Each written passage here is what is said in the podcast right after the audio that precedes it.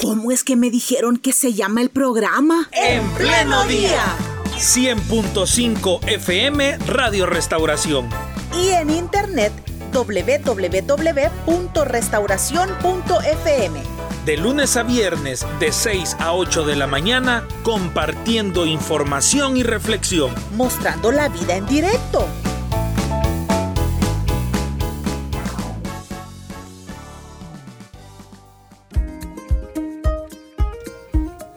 Doctor Víctor Segura, le damos la bienvenida a nuestro programa. El doctor Víctor Segura es intensivista, médico intensivista y con él vamos a conversar de varios temas que nos inquietan en estos días. Así que le damos la bienvenida. Bienvenido doctor y qué, qué bueno tenerle con nosotros acá en Radio Restauración una vez más. Buenos días. Bueno, buenos días y muchas gracias por haberme invitado. Eh, un saludo realmente a todos los hermanos que están sintonizando eh, la radio y que nos están escuchando y que también nos están viendo probablemente. Así que un saludo y bendiciones y aquí estamos para responder las preguntas que deseen. Muy bien, hay varios temas, doctor. Uno de ellos que ha inquietado a algunas personas es el tener información de salvadoreños que repentinamente han fallecido y que cuando se habla de los diagnósticos se dicen falleció por un paro cardíaco. La última persona de quien nos dimos cuenta de una jovencita que trabajaba en la televisión salvadoreña. Entonces, el saber que una persona fallece por un paro cardíaco y así como ella, otras personas en nuestro país eh, ¿Esto a qué se debe, doctor? ¿Qué información tienen ustedes como médicos salvadoreños? Bueno, miren, eh, creo que lo primero que habría que decir para tranquilidad es que eh, no podemos asociarlo necesariamente a la, a la pandemia que hemos tenido de COVID-19, ¿verdad? los, los cuadros de lo que llamamos nosotros en medicina de muerte súbita, pues han existido en el pasado y seguirán existiendo. Pueden, pueden deberse a una serie de situaciones, ¿verdad? Que por lo general son enfermedades no diagnosticadas en el paciente que fallece. Pero en la mayoría, ¿verdad? Y dependiendo de la edad, se considera que son problemas cardíacos. Cardíacos como el infarto agudo del miocardio y también arritmias pérdidas del ritmo cardíaco normal que en ocasiones pueden dar eh, algunos ritmos cardíacos que pueden ser letales y que pueden aparecer en forma súbita.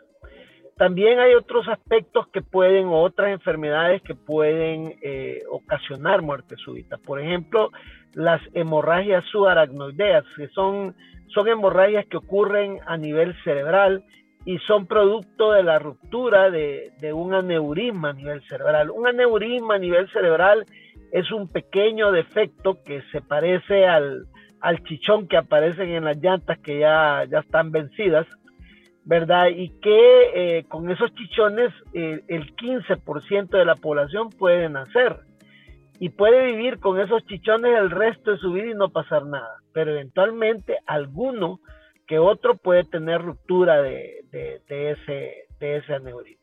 Y así pueden haber otras enfermedades también de origen congénito del nacimiento que también pueden generar este tipo de muertes.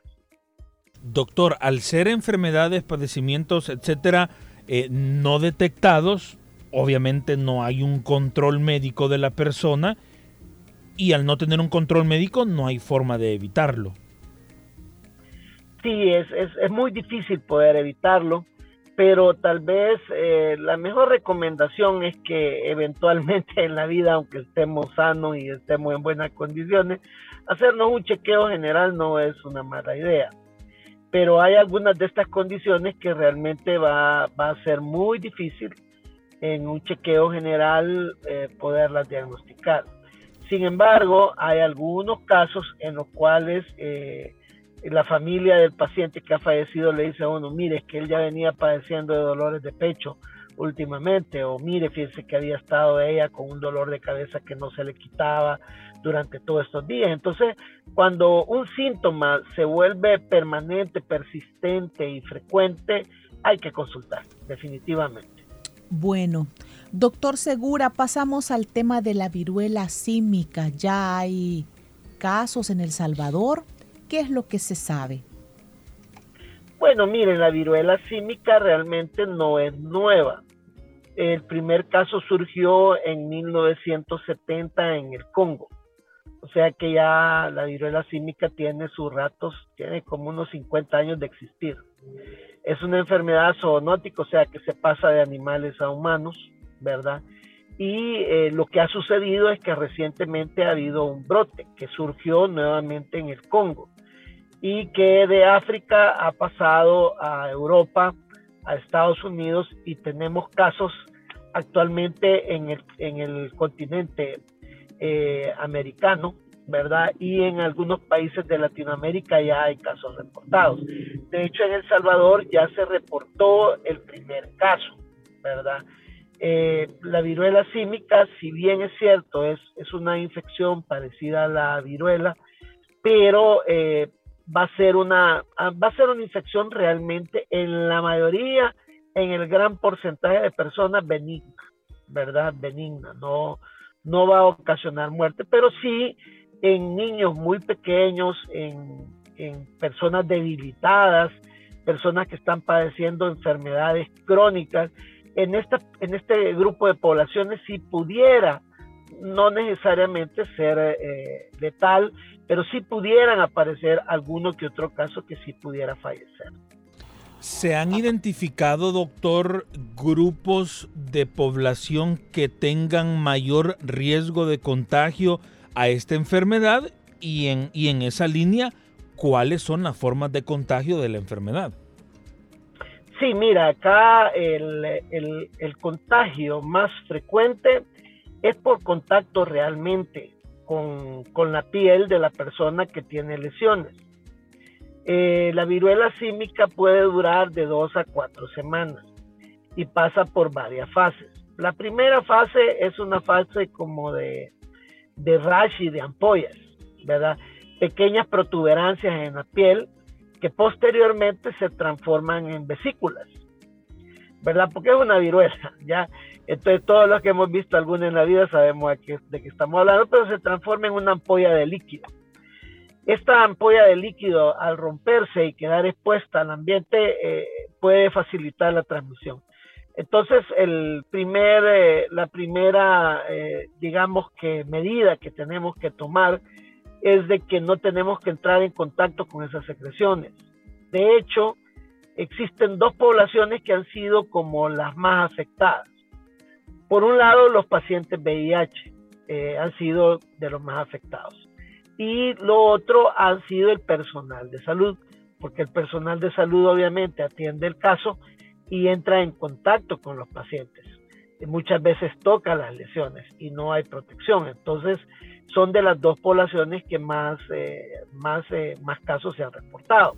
Ahora, también es importante tomar en cuenta de que los pacientes que padecen de enfermedades crónicas es con los que más tenemos que tener cuidado.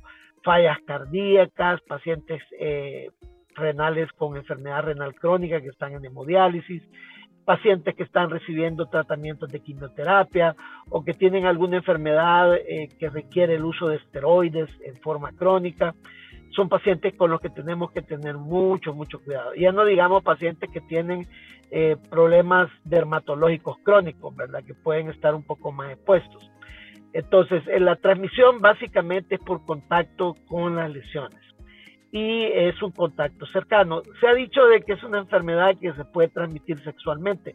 Eh, no es cierto, o sea, no se ha logrado probar, aunque se ha encontrado virus en, el semen y en las secreciones vaginales, pero no se ha demostrado que éstas transmitan, sino más bien se debe a que durante eh, la relación eh, sexual hay mucho contacto de piel y entonces ahí es donde la adquiere la, la persona que entra en contacto con una que esté infectada. Doctor, ¿y qué se sabe de las vacunas? ¿Seguimos pendientes como país de que llegue una vacuna antiviruela símica?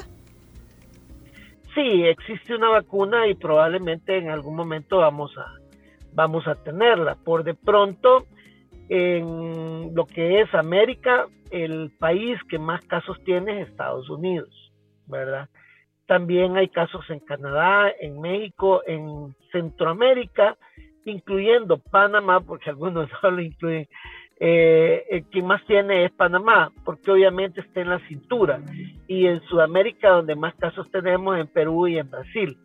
Entonces, eventualmente es probable que tengamos eh, alguna vacuna, pero por de pronto yo creo que no representa un grave problema en nuestro país, pero sí tenemos que tener mucho cuidado en el contacto con gente que venga del exterior, ¿verdad? Y como vemos, eh, si bien hay algunos países eh, que están en, en Europa donde hay casos, pues el mayor contacto creo que nosotros tenemos es con nuestros hermanos lejanos que vienen de Estados Unidos, quienes creo que deben de tener un poco más de precaución, ¿verdad? Y también los locales que reciben a sus seres queridos que vienen de Estados Unidos. Doctor, ¿y la viruela símica deja algún tipo de, de consecuencias luego de haber atravesado esa enfermedad? Prácticamente no, o sea, es igual a lo que hayan tenido viruela en el pasado, o sea, el, lo que sucede es que la ampolla se rompe y luego se forma una costra. Y luego de esa costra aparece piel nueva. Pueden quedar algunas pequeñas lesiones en la piel, eh, como pequeñas depresiones, ¿verdad? Cubiertas de piel nueva, que son cicatrices de la viruela, que es lo que puede suceder. Las lesiones tienden a aparecer más que todo en la cara, en los labios, en las manos, en las ingles, ¿verdad? Pero pueden aparecer perfectamente en cualquier parte del cuerpo. Bueno, vamos a pasar a hablar de COVID-19, pero antes nos llega una pregunta desde Guatemala, doctor. Una de nuestras oyentes en Guatemala le pregunta a usted qué puede hacer o cómo o qué es lo que puede ella tomar para una infección urinaria que padece. Ella considera que siempre toma agua suficiente, no consume alimento tan grasoso, pero y, siempre consume cítricos, pero siempre ha padecido de esta infección en las vías urinarias. ¿Qué es lo que puede hacer? ¿Qué le recomienda? Sí, lo primero es que si la, la infección ha sido muy recurrente, pues lo primero es que tal vez una revisión con urólogo y con el ginecobstetra es importante. En el caso de las mujeres pueden haber algunos problemas eh, como la caída de la vejiga, que nosotros le llamamos técnicamente cistoceles, que puede predisponerla a estar teniendo infecciones de las vías urinarias. La otra situación es que pueden haber algunas anomalías en, el, en la salida de la orina del tracto urinario, que los urólogos son los que son los expertos en poderlas detectar. Y también eh, creo que una recomendación es siempre chequearse si no hay presencia de alguna enfermedad como diabetes mellitus, que también le puede predisponer a estar padeciendo de, este tipo de infecciones.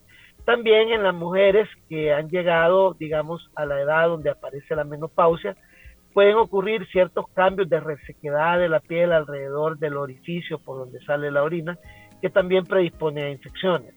Entonces siempre es bueno que el, obstetra, el ginecobstetra las vea, porque se pueden utilizar algún tipo de pomadas con estrógenos eh, que se aplican localmente que ayudan a que la piel no esté tan reseca. Eh, la verdad es que lo ideal cuando se tiene una infección de vías urinarias de este tipo es que tengamos un cultivo de la orina para poder aislar la bacteria y poder saber eh, con exactitud a qué antibióticos eh, es sensible la bacteria.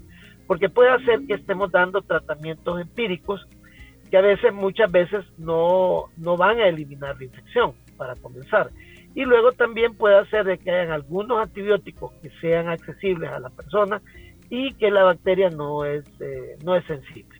¿Verdad? hay, algunos, hay algunas medicaciones, como por ejemplo eh, la fenazopiridina o piridium, que tiene la orina de color rojo, que no es más que un antiséptico, quita el dolor, pero no quita la infección y muchas personas lo utilizan pensando que, es un antibiótico. También hay algunos derivados de jugo de cranberry eh, que también sirven para prevenir la infección, pero no la, no la eliminan. Entonces hay que tener un poquito de cuidado con eso y creo que lo mejor es consultar con, los expertos del área. Perfecto, doctor. Llegamos a las 7 de la mañana con 44 minutos. Hay otro tema que queremos abordar con usted y es el cierre de los vacunatorios anti-COVID-19. Yo todavía no sé, no sé si alegrarme porque significa que ya la pandemia está llegando a su final o no sé si preocuparme porque las personas no se están poniendo las vacunas del esquema completo y los refuerzos. ¿Cómo, lo valora usted? Bueno, yo creo que es probable que es una medida que dentro del Ministerio de Salud la han meditado técnicamente, ¿verdad? Porque eh, la OMS hace poco sacó un anuncio en el cual prevén que todavía van a haber eh, eh, olas, ¿verdad? este año de COVID y se tiene un poco de temor de que en algún momento pueda surgir alguna variante de COVID que sea agresiva, porque hemos tenido en este año eh, al COVID-19, que el perdón, al, eh, hemos tenido una cepa de coronavirus, que es la Omicron, y una variante de Omicron que no han sido casos muy agresivos, que si bien es cierto han habido personas infectadas, pero que no han habido pacientes muy complicados que requieran ingreso y fallecimientos tan marcados como cuando tuvimos eh, la cepa delta. ¿verdad? Pero la OMS en uno de sus anuncios dijo que existía la probabilidad de que pudieran haber nuevas olas y que no descartaba del todo que pudiera surgir una variante agresiva. Eh, en ese sentido, creo yo que probablemente en cuanto a los vacunatorios, probablemente esto se debe a que sí hay una buena cantidad de población ya vacunada y que ha recibido varias dosis. Probablemente prevén que debido a que con estas que con estos picos que hemos tenido ha habido mucha gente expuesta a infección que naturalmente ha adquirido inmunidad más las vacunaciones la cobertura es bastante grande verdad me imagino que por ahí andará el pensamiento del Ministerio de Salud no lo puedo afirmar pero me da la impresión que por ahí sin embargo creo yo de que debe de debe de guardarse cierto grado de cautela ¿verdad? Y no solo de parte del ministerio, yo creo que todos los, todos los salvadoreños de tener un poco de cuidado y observar y no confiarnos. Yo creo que algo bueno que he observado es que la gente no ha abandonado eh, la mascarilla 100%. Si bien se observa un poco, de, ya se observa mucho relajamiento de parte de, de la mayoría, pero sí se observa también de que todavía el uso de la mascarilla sigue siendo vigente. Bueno, y la mascarilla también podría ayudar en el caso de la viruela símica, doctor? Miren, o sea, teóricamente podría, ¿verdad? Porque no se descarta de que de las lesiones cutáneas líquidas se puedan generar pequeñas gotículas con las cuales pueda eh, contaminarse alguien, pero realmente no es la protección ideal para este tipo de infección. La protección para este tipo de infección realmente es no tocar las lesiones, ¿verdad? O sea, no tener un contacto directo con las lesiones. Esa es, esa es la protección. Y luego el lavado de manos, que tanto para COVID como para la viruela símica sí que son vigentes. Excelente, doctor. Otro de los de las noticias que nos hemos enterado, eh, no hace poco, pero nos gustaría saber cómo está nuestro país con esto, es el tema de las vacunas pediátricas anti-COVID-19. No sé, no estoy seguro si hay ya en El Salvador y qué diferencias podrían haber con las vacunas mm, normales o las que no son pediátricas. Bueno, es que todo fármaco o medicamento, y aquí incluimos a las vacunas, que son de origen biológico, eh, tienen dosis adaptadas de acuerdo a la edad. Y en cada momento y etapa del desarrollo, la respuesta del cuerpo, la respuesta de las defensas del cuerpo ante estímulos externos, como en este caso son las vacunas, eh, difiere, ¿verdad? Por ejemplo, en el caso de los niños, la protección de la vacuna eh, en algunos segmentos de edad es un tanto menor. ¿verdad? ¿Qué es lo que se logra en un adulto? ¿verdad? Entonces, eh, hay que entender entonces que los preparados pediátricos son específicamente para edad pediátrica.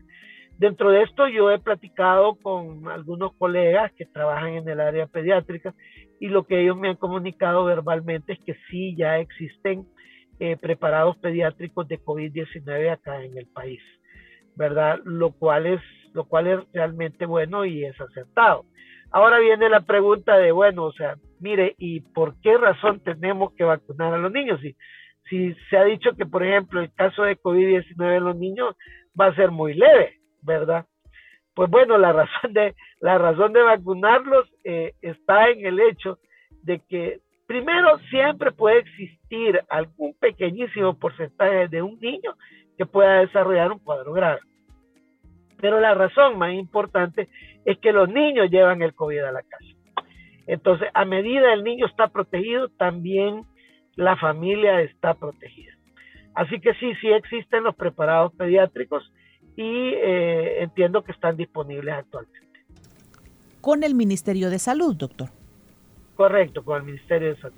Doctor, nos pregunta una de nuestras oyentes en el tema de la viruela símica peligra que esta enfermedad se pueda ir para dentro del cuerpo? Así es la pregunta. No sé si esto significa que le salen las bombitas en los órganos internos. No, miren, la pregunta está muy bien hecha. Muy bien hecha. Cuando eh, hablamos de que se va para dentro del cuerpo, no es que las bombitas le salen adentro, sino que el virus entra dentro del cuerpo del paciente y se disemina a otros órganos. Eso sí puede existir, ¿verdad? Puede existir. Eh, existirá con alguna posibilidad en pacientes que tengan sus defensas muy reducidas, que es de lo que estábamos hablando, enfermedades, pacientes que padezcan enfermedades crónicas debilitantes, estén en procesos de quimioterapia, pacientes con fallas renales crónicas, pacientes que están en tratamiento crónico con esteroides, sí el virus puede diseminarse adentro del cuerpo y dar un compromiso mayor. ¿Cómo se manifestaría, doctor? Eh, ocurren manifestaciones bien variadas. Pueden haber problemas a nivel de cerebro, pueden haber problemas a nivel de corazón, a nivel de pulmón. Pero sí es muy reducida la probabilidad de que ocurra. ¿Puede prepararse de alguna forma el cuerpo a través de algún tipo de defensas para evitar los ataques de la viruela símica o de cualquier otro tipo de viruela? Bueno, al estar disponible yo creo que la vacuna es, es, la mejor opción, ¿verdad? Pero por de pronto yo creo que lo mejor es, uno, tranquilidad, sí. ¿ya?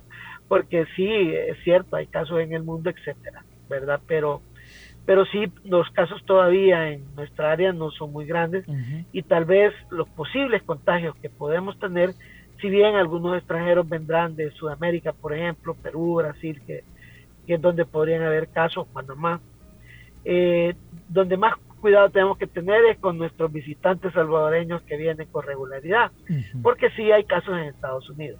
Y ahí básicamente la prevención es, si hay lesiones sospechosas, reportarlas y consultar, no entrar en miedo no entrar en un temor insensato de no, no lo voy a reportar porque me van a poner en cuarentena y no, o sea, hay que ser responsables en ese sentido, porque estamos exponiendo a nuestros familiares y a cualquier persona que entre en contacto muy cercano con nosotros. Entonces hay que tener mucho cuidado, más que todo con nuestros hermanos que vienen de Estados Unidos. La otra cosa es de que recordar nuevamente que esta es una enfermedad que se transmite por contacto, ¿verdad? Es decir, si hay una persona que tiene lesiones, no tocarlas. Y en el caso de que sea un personal que por alguna razón tenga que entrar en contacto con las lesiones, utilizar la debida protección. Guantes, eh, lentes de protección, utilizar un, un EPP3, ¿verdad? Para, para protegerse. Bueno, doctor, otra de nuestras oyentes nos dice que está experimentando síntomas bien raros y que a ella le han dicho que son los síntomas post-COVID-19.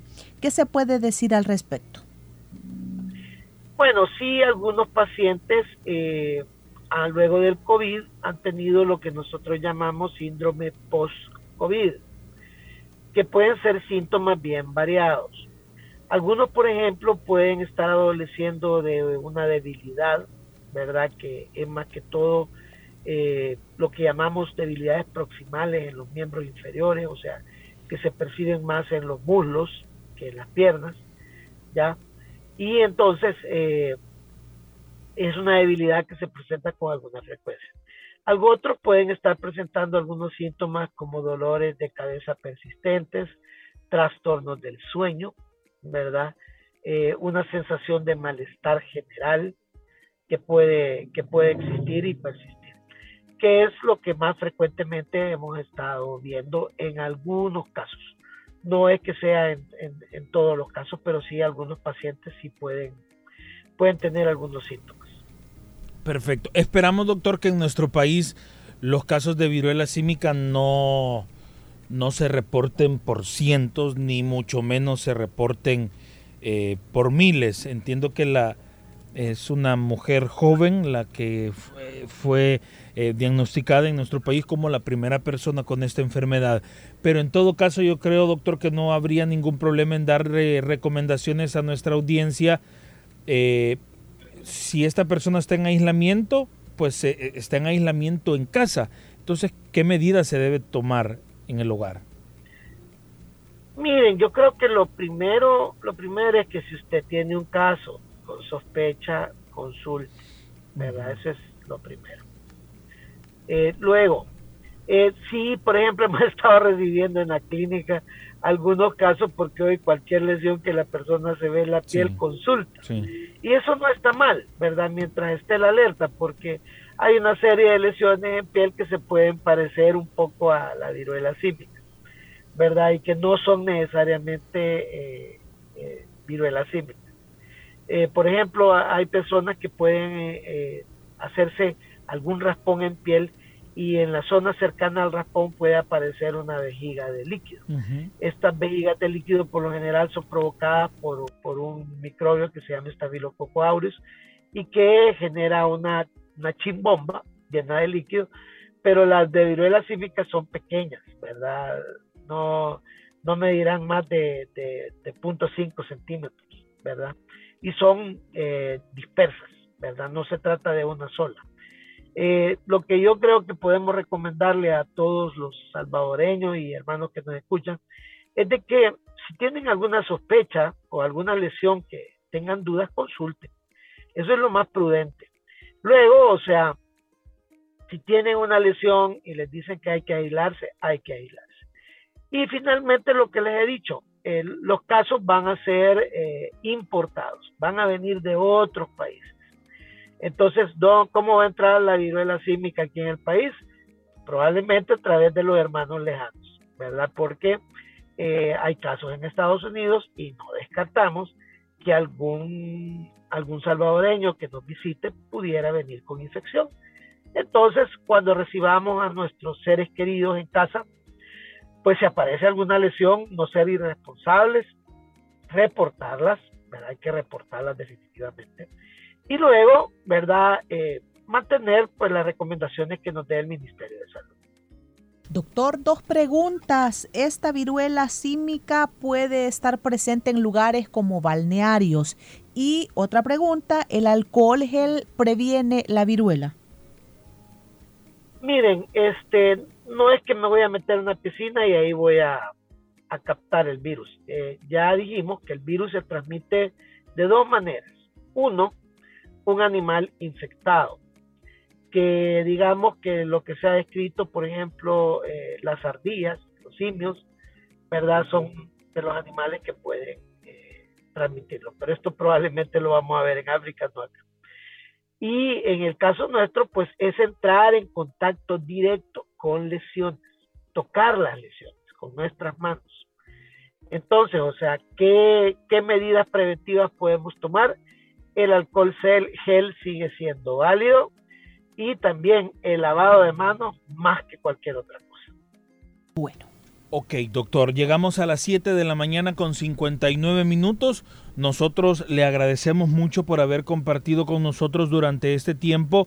Eh, no sé si hay algún número telefónico, algún lugar donde podamos eh, eh, visitarle y si de repente tenemos eh, pues alguna consulta en concreto, poder comunicarnos con usted o, en el lugar donde, donde usted em, se mueva o de consultas? Bueno, nosotros estamos disponibles eh, en el Centro Médico Escalón, en el edificio 1. El teléfono de la clínica es 2263-5181, repito, 2263-5181. Y nuestra secretaria pues estará eh, muy amablemente atendiéndoles y entregándoles un tiempo de consulta si fuera necesario. Y bueno, agradeciéndole a ustedes que siempre me tomen en cuenta, eh, también a nuestros radio escuchas y, y videntes también, ¿verdad? Que un saludo, ¿verdad? De parte nuestra para todos ustedes y esperando que gocen de salud durante todos estos días y también recomendándoles que nos protejamos siempre. Gracias, doctor. También para usted nuestros buenos deseos. Que tenga un buen día. Bueno, bendiciones. Dios le bendiga, amén. 8 de la mañana en punto. Esta entrevista queda alojada en nuestras redes sociales por si usted desea visualizarla nuevamente y si llegó tarde, verla desde el inicio. Y más tarde compartimos también el SoundCloud a través de nuestra fanpage en pleno día. Ya nos vamos, pero antes sepa usted que ha ocurrido un accidente de tránsito ya para llegar a la, al redondel más Ferrer. Bueno, realmente ha ocurrido sobre la prolongación hacia la avenida Masferrer Norte, cerca del redondel Sandino. Sí, falta un poquito para llegar al redondel Masferrer. Es sobre la calle que le conecta, que le lleva al redondel Masferrer. Allí una camioneta está en el carril de la derecha Vaya con precaución, por favor, por este sector. De igual forma, en Ciudad Delgado, en el centro de Ciudad Delgado, en la avenida Vertis, acaba de ocurrir un accidente de tránsito. Se ven involucrados dos vehículos particulares y una coaster. Vaya con precaución. 8 de la mañana con un minuto. Bueno, nos despedimos. Que el Señor les bendiga. Será hasta mañana.